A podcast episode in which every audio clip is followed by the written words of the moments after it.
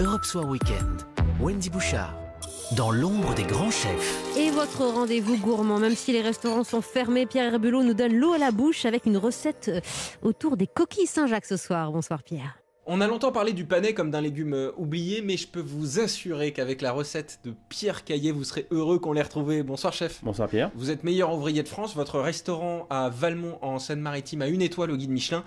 Donc ce soir la recette c'est panais Saint-Jacques plus une petite sauce. Par contre on commence on va commencer par euh, ouvrir les Saint-Jacques. Donc on va venir comme ça avec le couteau bien à plat sur la partie plate de la Saint-Jacques. Tac, un coup. On va retirer les bardes et tous les viscères qui entourent la noix. Voilà. Donc je vais juste prélever la partie colorée du corail délicatement. Je décolle ma noix. Tac, et voilà. Alors, Allez. les Saint-Jacques sont prêtes, on passe euh, au panais. Voilà, la cuisson des panais. Je vais pas les éplucher. C'est toujours dommage un peu d'enlever l'ADN euh, Eh du oui. produit. euh, c'est un peu comme ça qu'on lève la croûte du camembert, quoi. C'est, c'est, c'est- ça se fait pas. Alors Donc, comment, on comment on les a- travaille On les a lavés, brossés. Maintenant, je vais les couper en gros morceaux.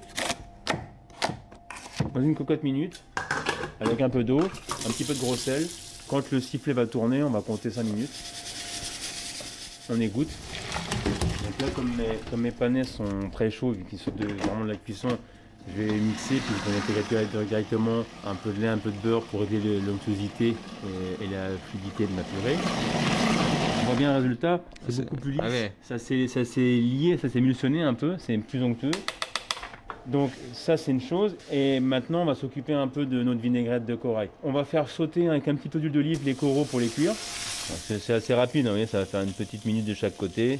Voilà. Donc là, je vais même récupérer l'huile d'olive que j'ai utilisée pour la cuisson. De toute manière, je vais, après je vais monter l'huile d'olive. Donc euh, là on a du goût là-dedans. En, en plus, les, les matières grasses, ça fixe les arômes. Euh, En fait, je fais ma vinaigrette un peu. euh, Au, lieu de mettre de la moutarde ou un jaune d'œuf, je vais utiliser cette base de coraux cuit.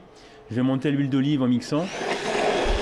Vais remplacer euh, le côté acidité de- du vinaigre normalement par euh, les fruits de la passion. Super, ça donne envie. Quelques zestes de combava, une petite pointe de piment d'espelette pour amener un petit peu de, de relief et un peu d'assaisonnement, un peu de sel, et puis ça devrait être pas mal.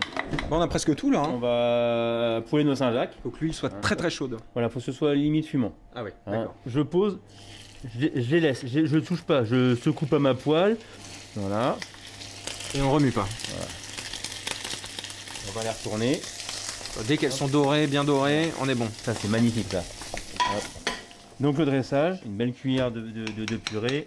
On va venir y mettre, allez on va mettre trois belles noix de Saint-Jacques comme ça. Hop, notre vinaigrette de corail. Il n'y a plus qu'à goûter. Hein. C'est gourmand quoi.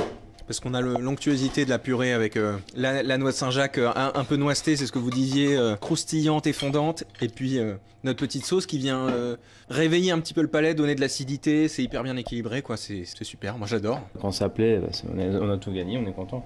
Mission accomplie. hein. Bon, merci beaucoup euh, Pierre Caillet. Avec plaisir, à votre service. Et merci pour ce partage Pierre Herbulot, recette à retrouver sur europe1.fr.